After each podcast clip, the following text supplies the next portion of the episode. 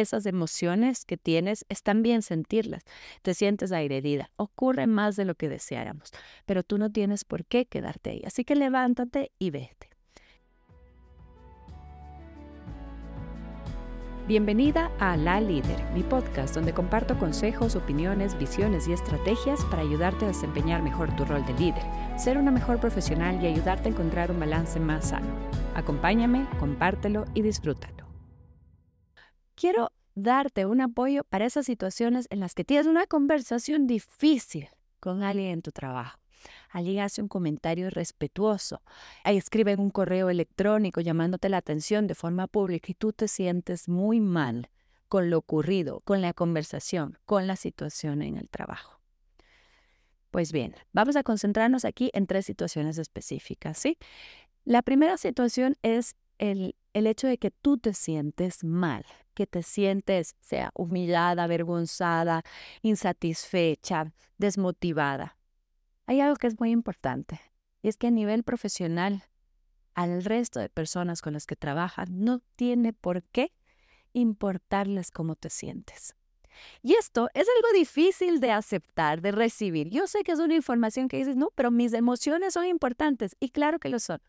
Pero en realidad nadie en tu trabajo está obligado o debería estar interesado en cómo te sientes. Y cuando tú llegas a tener una conversación en la que inicias diciéndole a jefe, colaborador, subalterno, de pares, al directorio, a quien sea que le vayas a decir, y empiezas esta conversación diciendo, es que yo me siento de tal o cual forma, entonces lo estás haciendo de una manera incorrecta. Por ahí no es. En realidad, eres tú quien es responsable de cómo te sientes.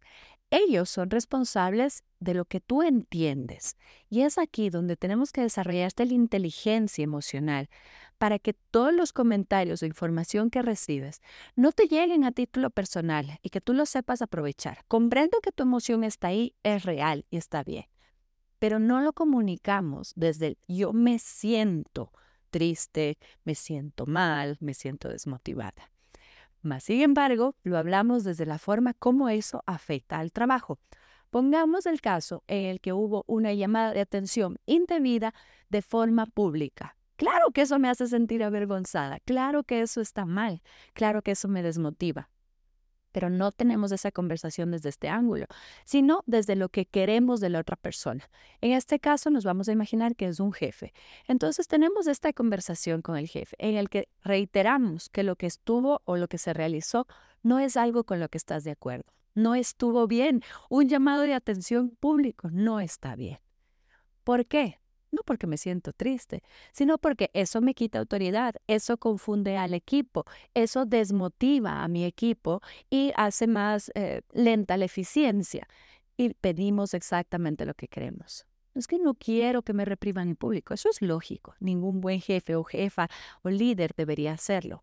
Lo que quiero es tu respaldo. Lo que quiero es que estas conversaciones las hablemos en privado. Yo me hago responsable de mi equipo, pero quiero tu respaldo. Quiero que me apoyes para motivar al equipo. Quiero que el equipo sepa que estamos haciendo un buen trabajo. Quiero que el equipo sepa que yo soy autoridad suficiente y que tengo todo el respaldo de los superiores para guiar, para dirigir y para apoyar a mi equipo.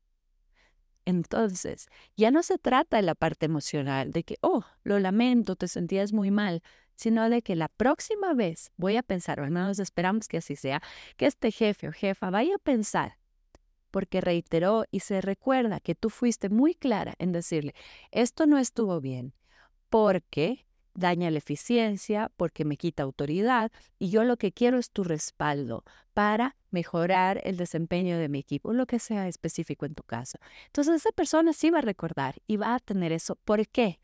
Porque el jefe lo que quiere es resultados y tú le tienes que aprender a demostrar y hablar en función de los resultados. ¿Qué favorece y qué perjudica al cumplimiento de los resultados? Situación número dos ¿Qué pasa cuando hay alguna agresión? Hay un grito, uh, un golpe en la mesa, escuchando incluso lastimosamente de casos en los que avientan o lanzan cosas. Tú no estás ahí ni tienes ningún motivo para recibir o estar dispuesta a tener o estar bajo el mando de cualquier tipo de agresión. Puedes levantarte e irte, No tienes que quedarte ahí y tienes que ser muy clara y muy específica. Cuando usted, la persona, quien sea, cuando esté tranquilo y podamos conversar en pro del trabajo, en pro del objetivo, en pro de las ventas, en pro del resultado, lo que sea en tu caso, me llama y volvemos a concertar una cita, pero tú te levantas y te vas. Esas emociones que tienes están bien sentirlas. Te sientes agredida. Ocurre más de lo que deseáramos, pero tú no tienes por qué quedarte ahí. Así que levántate y vete.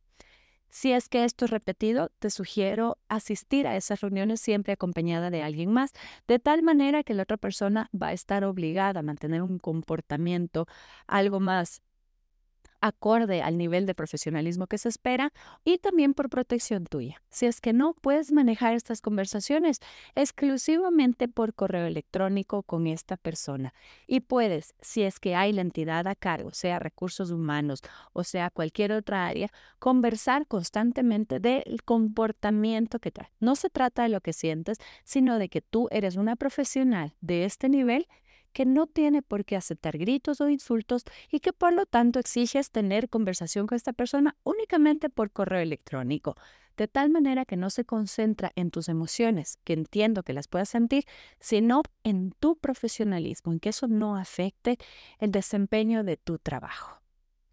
Y bueno, finalmente, ¿qué hacemos cuando los nervios me invaden y yo no quiero tener esta conversación que siento que va a ser difícil, ya sea con mis jefes o con mis subalternos. ¿Qué puedo hacer? Nos ponemos muy incómodas, tenemos tendencia a parafrasear, a darle largas, a preguntar. Vamos a manejar esta conversación aparentemente difícil de una forma diferente. Ten en cuenta que una discusión, una pelea, no es nada más que una conversación sin conexión. Entonces, lo que tú quieres es generar conexión, respetando tu esencia y hablando con claridad. Esto ocurrió, no toda la antesala, no cuántas veces te lo he dicho, sino esto ocurrió. ¿Qué es lo que tenemos que hacer para que deje de ocurrir? Esto no estuvo bien, tengo estas tres ideas para mejorar este, el funcionamiento que estamos realizando o mejorar los resultados o mejorar la velocidad en la que estamos entregando el producto al cliente, según cuál sea tu caso.